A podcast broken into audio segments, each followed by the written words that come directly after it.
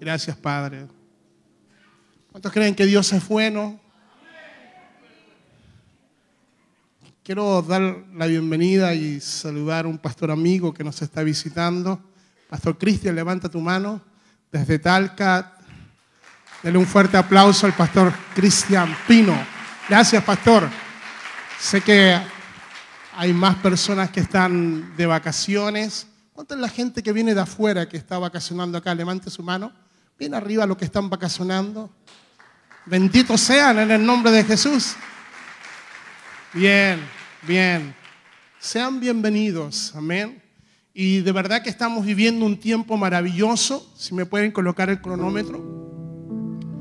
Estamos viviendo un tiempo maravilloso porque estamos en un tiempo de primicias. Amén. Y hemos definido y hemos declarado que un tiempo de primicias es un tiempo de lo mejor, de lo escogido y de lo primero para Dios. Diga conmigo, un tiempo de primicia es lo primero, lo mejor y escogido para Dios. ¿Cuántos dicen amén?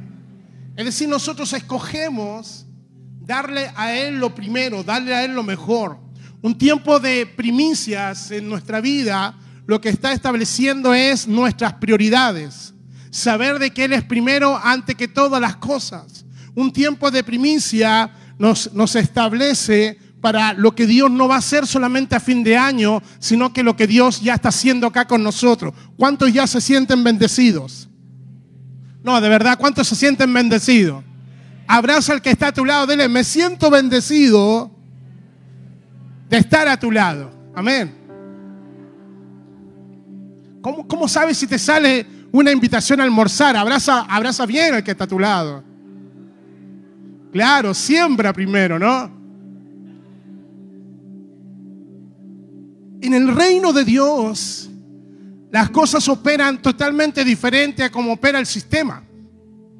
El sistema te dice que tienes que ver para creer, pero en el reino de Dios, la palabra dice que tenemos que creer para ver. Amén. ¿No te he dicho que si crees verás la gloria del Señor? Y es por eso que nosotros estamos seguros que vamos a ver la gloria del Señor porque estamos creyendo en sus promesas. ¿Cuántos dicen amén? Entonces vamos, levante su mano, diga fe para ver lo invisible. Vamos, diga fe para creer lo increíble. Vamos, diga fe para hacer lo imposible. Porque para el que cree, porque para el que cree, solo para el que cree, todo, todo, todo le es posible. Celebre.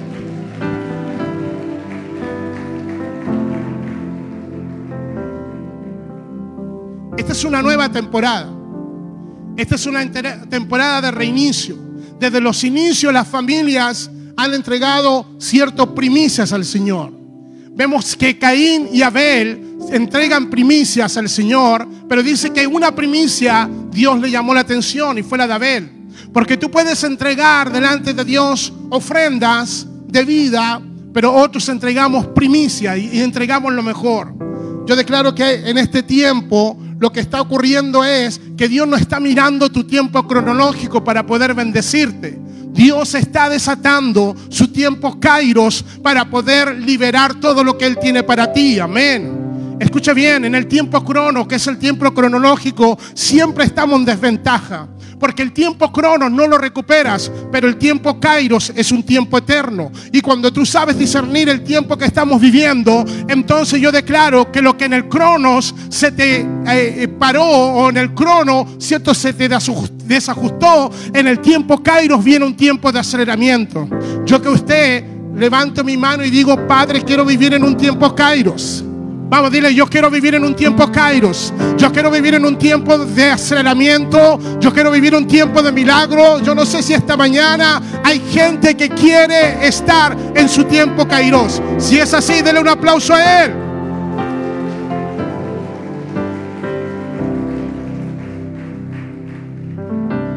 Muy bien. Ahora sí. Cuando nosotros consideramos al Señor que está obrando en nuestras casas y que está obrando en nuestras familias, Dios comienza con uno. y con uno es capaz de poder bendecir a todas las generaciones. Por lo tanto, lo que Dios quiere es que te conviertas en un primogénito de tus generaciones. Vamos, atrévete a ser un primogénito.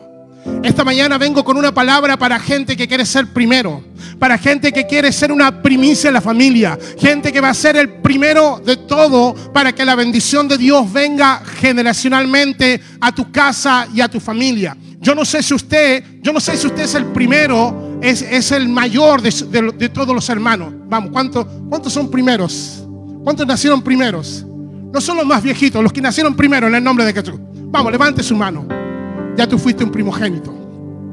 En lo natural ya fuiste un primogénito. Hago otra pregunta. ¿Quiénes fueron los primeros en conocer al Señor en tu casa, en tu familia? Wow. Vamos, bien arriba la mano. Eres un primogénito y eres una primogénita espiritual para tu casa y para tu familia. Pero tengo buenas noticias para el día, para el día de hoy, para tu vida y para tu casa. Quiero declarar de que hay una intención en estos días para que te conviertas en un primogénito de Dios y tengas una doble porción de lo que Él tiene preparado para ti. Amén. Entonces escuche. En el libro de Santiago, capítulo 1, verso 18, vemos cómo Dios desea que nuestra vida sea una primicia. Cómo Dios quiere que tú seas una primicia. Cómo Dios tiene una intención. En el verso 18 de, de Santiago 1 dice, y Él de su voluntad de sus anhelos, de sus deseos. Nos hizo nacer por la palabra de verdad. ¿Cuántos han nacido por la palabra de verdad? Él dice que de sus pensamientos, dice que Él nos hizo nacer por la palabra de verdad para que seamos, ¿qué cosa? Para que seas, ¿qué? Primicia de sus criaturas. Yo podría crear un mensaje acá y poder decir de criatura, cierto, a un hijo de Dios. De criatura a ser cierto una primicia de Dios. Porque todos fuimos creados, pero no todos son una primicia de Dios. Entonces cuando tú naces de nuevo, hay mucha gente salva, pero no gente que ha nacido cierto de nuevo. Tú puedes ser salvo y no nacer de nuevo. Por eso cuando la palabra dice que Él de su voluntad nos hizo nacer por la palabra de verdad, dice que Él te separa de todas sus criaturas y te hace primicia. ¿Qué es lo que te hace? Entonces te hace un primogénito. Porque diga conmigo, primicias, primogénito y primogenitura están enlazados. Una vez más, diga primicias, primogénito y primogenitura están enlazados. ¿Dónde están los primogénitos del Señor? Yo no sé si me estoy dando a entender, pero lo que yo te quiero declarar es que cuando vino la palabra de verdad, Dios te separó. Ya no eres una criatura, sino que eres una primicia del Señor. Y la palabra dice que el que está en Cristo, nueva, nueva, nueva criatura es. Y todas las cosas viejas pasaron y todas son hechas nuevas. Yo no sé si aquí hay gente nueva que ha hecho una vida nueva en Cristo. Si tú tienes una nueva vida en Cristo, vamos, vamos, eres una primicia. Vamos, di conmigo, soy una primicia. Entonces, diga, esto se pone bueno. Porque las primicias eran los primeros frutos que la familia separaba. Eran los primeros animales, los primogénitos que ellos separaban. Pero también a los hijos que nacían primero se le llamaba primogénitos o primicias. El primogénito se denominaba al varón, al hijo varón que nacía y que tenía, cierto, eh, tenía ciertos privilegios, tenía, tenía algo, tenía ciertas responsabilidades y a eso se llamaba primogenitura. Es decir, la primicia era lo que una familia separaba y cuando ellos tenían cierto un árbol o tenían un, no sé, un, un- un gr- un granado, cuando ellos veían los primeros frutos, lo que hacían era atarle un hilo de color granate o de color rojo para poder recordar de que eso estaba separado y apartado para Dios.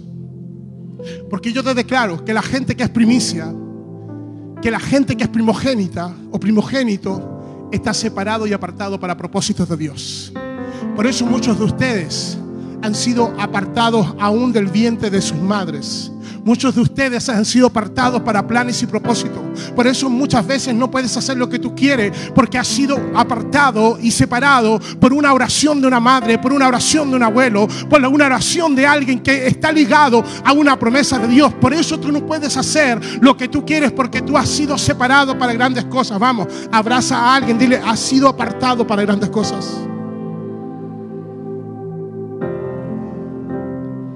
La primogenitura es la responsabilidad y el privilegio que tenía cada hijo. Se le daba una doble porción de todas las cosas, pero tenía una mayor responsabilidad porque el primogénito era el encargado de mantener el linaje. Aló. Tú estás encargado de mantener el linaje de la fe. Tú estás encargado de poder mantener el linaje de pureza. Tú estás encargado de mantener el linaje en tu casa. Vamos, que alguien, que alguien diga, yo soy el encargado, la encargada de mantener el linaje en mi casa. No sé si me estoy dando a entender. Por eso tienes que atreverte a ser un primogénito. Estamos desafiados a ser una iglesia que sea llena de primogénitos. Porque sabes que un primogénito es uno mayor o uno primero en rango. Por lo tanto, los primogénitos son precursores que van a trazar al rumbo a las otras generaciones. Esta mañana yo te declaro de que tú eres un primogénito que va a trazar un rumbo a las otras generaciones. Declaro que muchos van a hacer lo que tú estás haciendo porque usted es un primogénito. Amén. Entonces, mire, vaya conmigo al libro de Hebreos, capítulo 12, verso 23.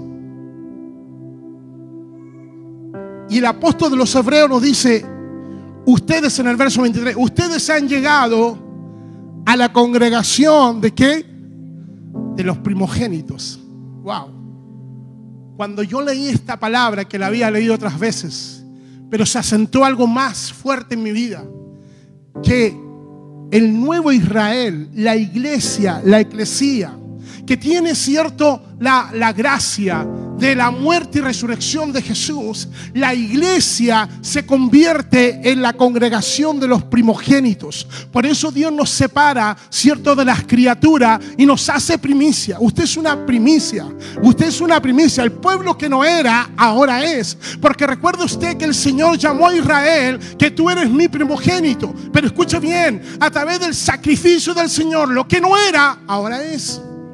Aló, esta palabra nos dice que tuvimos acceso y tuvimos entrada a través de la gracia. No podíamos, por naturaleza no podíamos, por naturaleza éramos gentiles, por naturaleza éramos enemigos de Dios, pero a causa del sacrificio de Cristo tuvimos acceso a ser parte de la congregación de los primogénitos.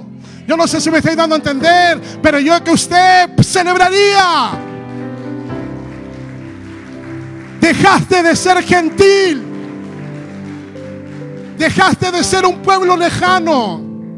Dejamos de estar lejos. Y ahora no solamente le envió su espíritu para llamarle Abba y ser hijo, sino que dice que somos en Cristo. Él es nuestro hermano mayor y nosotros somos herederos y coherederos en Cristo. Ahora escuche. Ser una iglesia de primogénitos tiene privilegios y tiene responsabilidades. El privilegio es que tenemos una doble porción del Espíritu Santo. El privilegio es que somos primero en rango. Escuche bien, no somos no somos mejor ni somos peor que otra iglesia. ¿Sabe por qué? Porque en el reino no funciona con lo mejor o lo peor. En el reino funcionamos con lo mayor y lo menor. En el reino de Dios dice que el mayor tiene que bendecir al menor. En el reino de los cielos no hay gente, no hay gente mejor ni gente peor. Por eso, ¿por qué? Porque Dios nos da una medida y esa medida es una medida de fe y una medida de fe es una medida de madurez. Por eso la palabra dice que todos nosotros ministramos según la medida de fe. Porque lo que te da autoridad es tu medida de fe. Y esa medida de fe te da tu carácter. Entonces ser una iglesia de primogénito es que es una iglesia primera en rango. Es una iglesia primera en autoridad. es una iglesia que tiene autoridad para poder establecer el reino de los cielos en esta región. Yo declaro que esta casa ministerial es una casa y es una iglesia primogénita que está puesta para poder abrir brecha. Porque los primogénitos lo que hacen es abrir brecha. Porque los primogénitos que hacen son precursores a un nuevo mover de Dios. Si usted lo cree, celebre.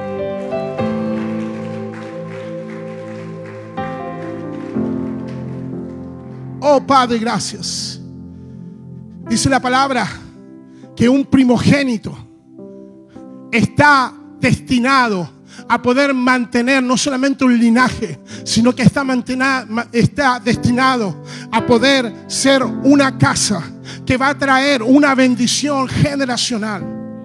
Me llamaba la atención que cuando el Señor va a hacer algo, siempre colocaba una bendición sacerdotal a la casa. Y cuando la palabra dice que Ruth, la moabita, la que no era, pero a través de la redención, dice que Booz la desató en su destino. Ahora, en esta bendición de Ruth, me llamó mucho la atención que aquel familiar que la tenía que redimir, esto sale en Ruth capítulo 4, hay una bendición que se le, se desata a Booz. Y, y es la bendición que aparece en el verso 11 y en el verso 12 de Ruth.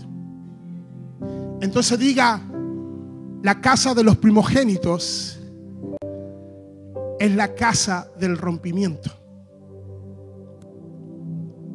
¿Hacia dónde vamos, apóstol? Hacia, hacia esto. Estaba vos, estaba Ruth, se había venido, cierto, con su suegra, con Noemí. Sabemos toda la historia. Diez años ellos habían estado, cierto, habían perdido todo Moab. Pero cuando llegan, cierto, cuando la moabita dice que empieza a cegar en el tiempo de cosecha, y dice que Booz, pariente de Noemí, era la que la podía redimir, pero él tiene que ir, cierto, ante los ancianos del pueblo. Y en el verso 11 dice, y dijeron todos los del pueblo que estaban a la puerta con los ancianos. ¿Por qué en la puerta? Porque toda ciudad tiene hombres puerta.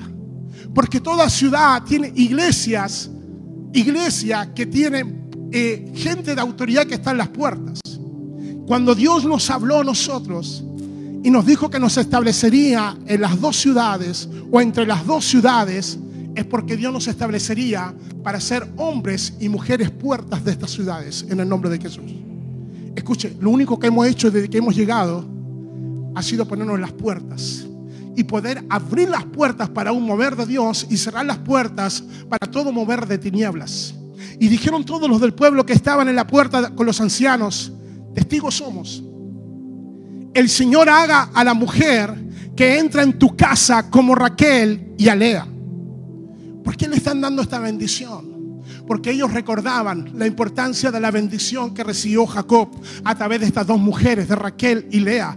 Usted sabe la historia de Jacob, el Señor saca al pueblo de Israel y estas dos mujeres para Jacob eran importantes, fueron importantes. Y una casa era bendecida y una casa, cierto, recibía la bendición cuando ellos decían que tengan la misma bendición que tuvo Raquel y que tuvo Lea. Ruth está siendo eh, eh, se le está abriendo un paso porque hay alguien que está liberando una palabra. Yo declaro que lo que está ocurriendo hasta ahora y vas a llegar al punto de poder entender de que Dios te ha llamado para que seas un primogénito y una primogénita de tus generaciones. Amén. Ahora escucha bien. El Señor haga a la mujer que entra en tu casa como Raquel y Alea, las cuales edificaron la casa de Israel. Y tú seas ilustre, Éfrata, y seas de renombre en Belén. Y sea tu casa como la casa de Fares. Y sea tu casa, ¿qué? Como la casa de Fares. Vamos, dile a alguien. Y que sea tu casa como la casa de Fares. Algunos les ve unos signos de interrogación arriba de su cabeza. Pero ya vamos a llegar. Vamos, dile que este lado, vamos a llegar. Tranquilo, vamos a llegar vos está recibiendo una bendición de todos los hombres que tienen autoridad Y le dice, y la mujer que viene, que sea como Raquel. Y la mujer que viene sea como Lea. Y que tu casa sea como Fares. La pregunta es, ¿quién es Fares? La pregunta, ¿cómo sale este personaje en medio de una bendición de redención para toda una generación? Entonces, y que sea tu casa como la casa de Fares, el que Tamar dio luz a Judá y por la descendencia de esta joven te dé el Señor. Tu casa necesita un Fares. Tu casa necesita cierto de un Fares que pueda hacer algo. Yo estoy declarando de que hay una palabra para algunos que necesitan hacer una acción dentro de su casa y que es una acción espiritual. En el libro de Génesis, capítulo 38, del 27 al 30, Vamos a ver quién es Fares. Vamos a ver por qué es importante de que la bendición de Dios sea como la casa de Fares o como la bendición de Fares. Y aconteció que el tiempo a dar a luz, he aquí que había gemelos en su seno. Está hablando de Tamar. Sucedió que cuando daba luz, que sacó la mano el uno y la partera tomó y ató a su mano un hilo de grana. ¿Qué hizo la partera? Lo señaló, le puso un hilo. ¿Qué hacía la, familia cuando iba a guardar primicia a Dios? La primicia le ataba un hilo de grana. ¿Qué es lo que hizo eh, en Jericó Raab? Puso en su habitación, ¿cierto? De un cordón de grana. Escuche, cuando esta partera ve que uno saca la mano, le pone un hilo de grana, granate o color rojo. Verso 28. Sucedió que cuando daba luz, que sacó, la mano el uno y la partera tomó y ató su mano un hilo de grana diciendo, este salió primero. ¿Este salió qué? Primero. Diga primicia. El que salía primero era el primogénito. El que salía primero era primicia. 29. Pero volviendo él a meter la mano, el que había salido primero, y aquí salió su hermano. Y ella dijo, wow, qué brecha te has abierto. Y llamó su nombre, ¿qué cosa? Fares. Algo ocurrió, algo acá, pero muy especial. Primero salió, cierto, un gemelo, le pusieron, cierto, el hilo rojo granate y dice que escondió la mano porque había uno que se llamaba Fares. Y Fares significa rompedor de brecha. Yo declaro que algunos de ustedes son rompedores de brecha. Escuche, eh, eh, esto, esto es glorioso. Y después salió su hermano, el que tenía en su mano el hilo de grana, y llamó su nombre. ¿Cuánto? ¿Cuánto? Vamos, que las mujeres lo digan más fuerte, por favor. ¿A cuánto le gusta la marca Sara? No, no, en serio, que las mujeres digan, ¿cómo, cómo lo llamó? Sara. Oiga, esta marca es famosísima. En todos los malls más importantes va a ver usted esta marca. ¿Sabe lo que significa? Esplendoroso. Significa iluminado. Significa luz. Significa brillante. Por eso todas las mujeres quieren marca Sara. Gloria a Dios. Y ningún marido dice amén. Porque son recara. Sí, vaya, vaya a cotizar una, una, una, ah, vaya, vaya, vaya y diga gloria a Dios. Diga, los nombres nos determinan. Vamos, diga, los nombres nos determinan. En esta historia hay un Fares. Hay uno que era segundo pero no se conformó con ser segundo. Aquí hay un cambio de historia, aquí hay un cambio de destino, porque aquel que estaba destinado a ser segundo dice que se abrió una brecha para poder ser primero. Es que los fares rompen brechas, es que los, los fares rompen el pasado de una casa. Quizás no fuiste el primero, quizás no fuiste el más brillante, pero en Cristo Dios te da la capacidad de ser un fares. Yo declaro que la casa, tu generación, necesita de un fares Yo declaro que tus generaciones necesitan uno que pueda romper con el pasado. Yo declaro que en tu casa hay un Fares que necesita romper con toda maldición. Yo declaro que hay un Fares que en tu casa necesita romper con toda adicción. Siempre en las generaciones habrá un Fares que va a romper una brecha para Dios. Si usted lo cree, vamos, celebre.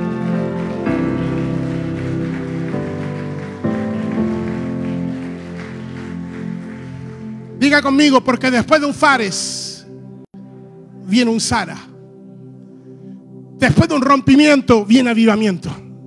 Después cuando Dios se provoca en nosotros un Fares y nos hace primogénito, cuando viene el Espíritu Santo a romper todo lo que está dentro de ti, lo que viene después es la vida de Cristo en nosotros.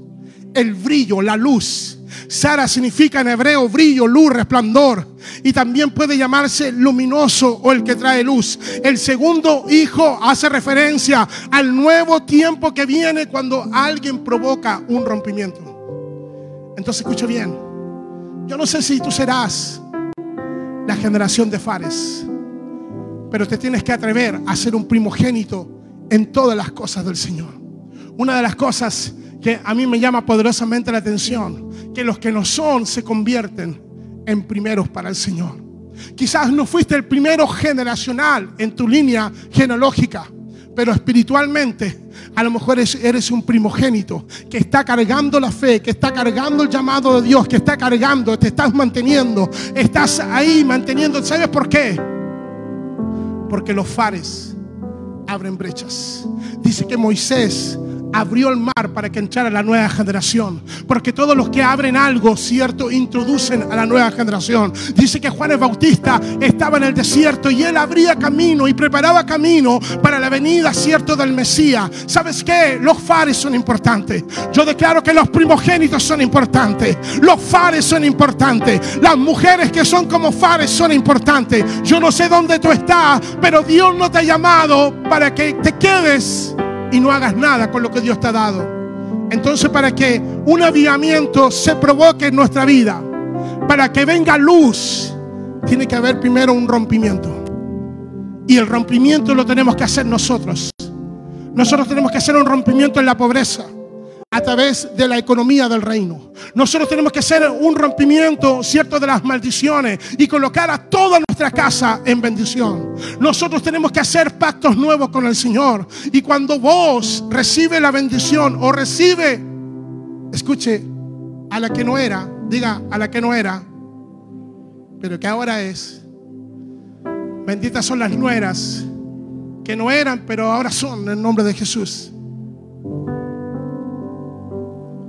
Dice que vos, dice que vos y Ruth recibieron esta bendición, la moabita. ¿Cómo explicamos cuando la palabra dice que ningún moabita, ningún moabita entrará al pueblo del Señor? ¿Cómo explicamos cuando esta moabita recibe la bendición de Dios de redención es que la redención te sitúa, te posiciona en el lugar donde tú no podías estar. Tú y yo no podíamos estar allí. Tú y yo no podíamos estar acá. Pero hubo alguien que nos redimió. Y dice que vos redimió a Ruth. Y dice que tuvieron un hijo llamado Obed. Y dice que Obed tuvo un hijo llamado Isaí. Y que Isaí tuvo un hijo llamado David. ¿Cómo me explicas esto? Porque el poder de la redención provoca un rompimiento para que después del rompimiento de tu pasado te posiciones a un nuevo destino de luz en Cristo.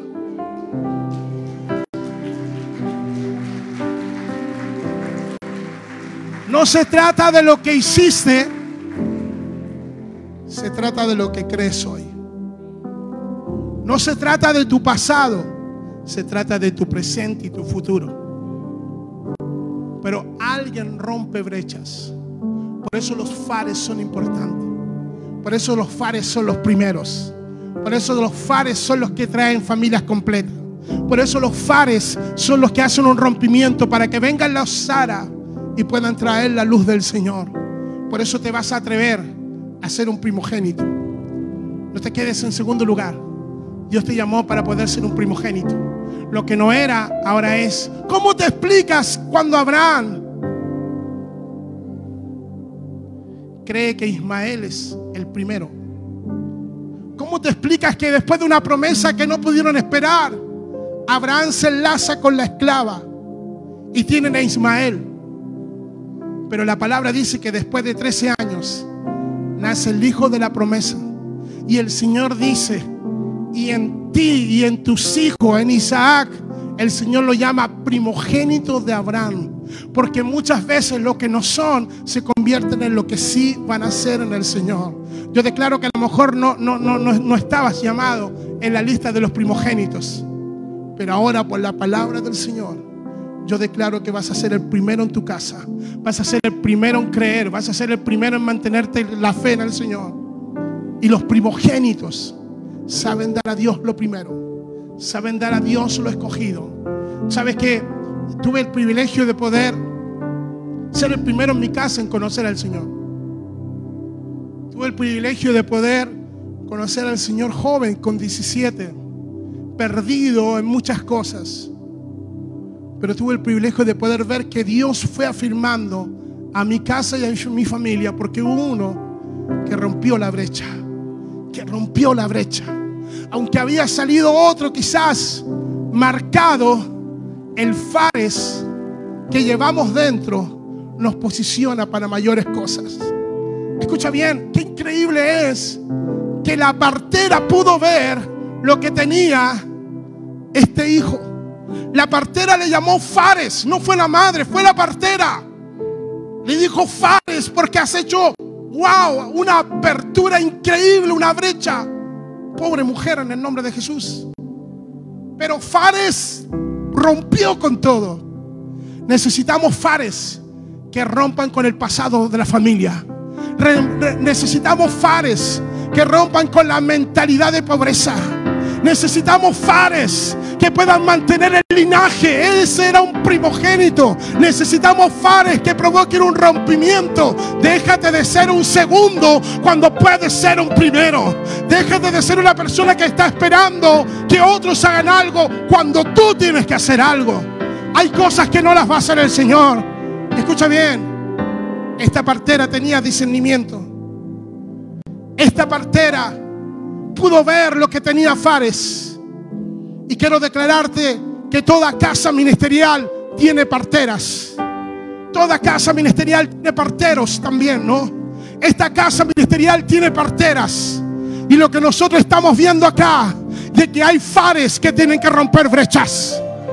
Lo que Dios te está diciendo acá, que si llegaste a esta casa, es que tienes que ser un fares. No te puedes quedar con, tu vida cómoda cuando tienes que provocar un rompimiento. Es usted que tiene que provocar un rompimiento. Es el hombre que tiene que provocar un rompimiento. Es la mujer que tiene que provocar un rompimiento. Yo y mi casa serviremos al Señor. Hombre, tú tienes que provocar un rompimiento. Mujeres, eres tú que tienes que provocar un rompimiento. Los primogénitos siempre rompieron matrices siempre rompieron matrices de un vientre estéril. Siempre rompieron matrices. ¿Y sabes por qué Dios tenía que cerrar los vientres? Porque Sara no podía dar a luz en Egipto, no podía. A veces Dios cierra los vientres porque las atmósferas no están preparadas. Pero Dios abre los vientres para que cuando estás en el lugar escogido y en el lugar señalado puedas dar el fruto que Dios quiere para ti. Por eso hay lugares donde usted no puede dar fruto. Por eso a veces tú crees que puedes dar fruto en esta posición. No, no, no. Hasta que no te pongas en posición y en el lugar que Dios tiene para ti y donde hay una partera y donde hay parteros entonces la partera está en el trabajo y, las parteras son necesarias. Las personas cuando están ahí en, el trabajo cierto de parto es muy importante porque te dicen tú puedes, porque estamos, eh, porque hay tiempos que hay que, hay que, hay que pujar. Vamos, pégale un cabecito que está a tu lado. Hijo, hija, puje.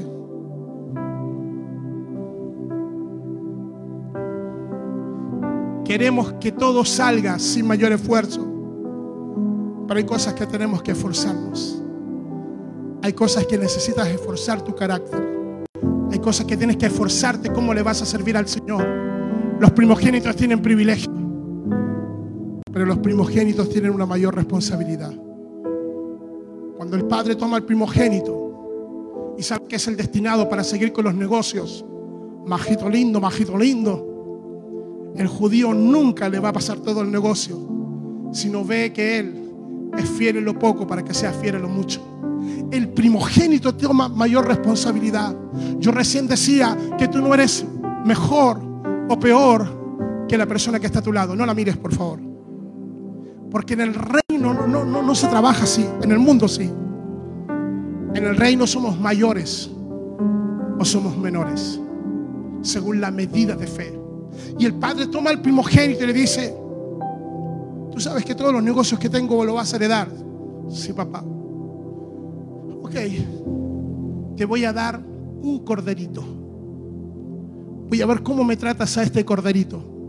Voy a ver qué haces con este corderito. Porque para que te puedan pasar un rebaño, el Padre va a ver cómo formas y cómo crías a un cordero. El primogénito tiene responsabilidades, privilegios y responsabilidades. Pero la palabra dice en Hebreos que el Señor nos llamó y nos insertó en la congregación de los primogénitos. ¿Qué pasaría si nos convertimos todos en primogénitos? Tendríamos una doble porción de todas las cosas. Tendríamos mayor autoridad. Y es por eso que hoy el desafío es, y dile al que está a tu lado, el que está a tu izquierda, a tu derecha, atrévete a ser un primogénito. Atrévete que tu, que tu empresa sea una empresa de primogénitos, que sea la mayor empresa, que tu empresa pueda diezmar, que tu empresa pueda pactar, que tu empresa pueda saber que hay cosas que están determinadas. ¿Sabe por qué tu negocio? Eh, ¿Sabe por qué el negocio de los judíos son prosperados? Vaya usted a hacer trabajar un día sábado a un judío. Las grandes tiendas de dueños que son judíos no trabajan en el Shabbat, no trabajan en el sábado. Porque ellos guardan ese día que es el día de reposo para el Señor. Y ellos son prosperados. ¿Sabe por qué tu negocio todavía no prospera? Porque no le das lo primero y no va a ser prosperado. Porque no es una empresa primogénita. ¿Sabe por qué esa pyme no prospera? Porque todavía no pactas con Dios. Queremos ser prosperados y le cantamos al Señor. Los primogénitos tienen privilegios, pero tienen mayor responsabilidad. Por eso tenemos que convertirnos en primogénitos, no, no, no solamente en nuestra vida, eh, eh, eh, en, lo que somos, sino que en lo que hacemos. ¿Qué pasaría si nuestras empresas se convierten en empresas que tienen la unción de los primogénitos? ¡Wow! Cuando postules, estás en el último lugar, pero los, primogénitos no se quedan en el último lugar. Los primogénitos pasan al primer lugar. Porque las cosas que no son, en Dios sí son. Amén. La pregunta es, ¿qué vas a hacer con esta palabra? ¿Qué vida vas a llevar ahora? ¿Vas a ser un Fares? ¿O vas a ser Sara? Que brillas, que todos lo ven, resplandece no provoca rompimiento, no abre brechas. Los fares son punta de lanza. Y lo que se demoraba años con algunos, con los fares se demora meses. Lo que se demoraba años con otros, contigo se demorará menos. ¿Por qué? Porque estás abriendo brecha.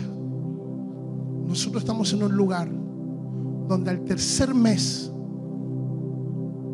un anciano vio un lugar. Vio un lugar entre las dos ciudades. Así, interesante. Sí, y era como una cúpula llegaba mucha gente. Y un lugar entre las dos ciudades. Ah. Pasaron nueve años. Pero hubo que hacer un rompimiento. Porque los que hacemos rompimiento, ahora podemos ver este lugar. Y este lugar ya se provocó el rompimiento. Pero lo que nos espera es ser luz, resplandecer y brillar y decir que se llegó acá porque hubo gente que provocó rompimientos. Amén. Vamos, dale ese aplauso al Señor. Ponte en pie.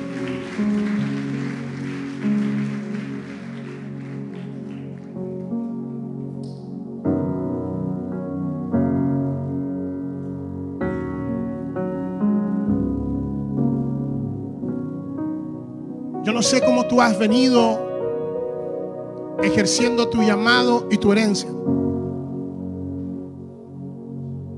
Yo no sé cómo tú has, has estado tratando las cosas importantes del reino, como es tu llamado y tu servicio a Dios.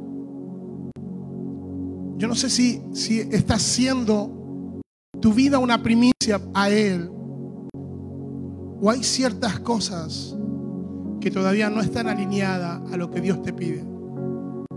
Lo peor que te puede pasar es condicionar el servicio a Dios. Lo peor que nos puede pasar de alguien que nos ha dado todo, darles obras. Lo peor que nos puede pasar es acostumbrarnos que hay una medida y tú no saltas a otro nivel porque estás con esa medida. Por eso hay momentos y hay tiempos que uno tiene que provocar rompimientos. El Señor ya lo hizo. Nos queda a nosotros hacer un rompimiento. Hay cosas que están determinadas a la medida de tu fe. Hay cosas que están determinadas si tú aumentas la fe.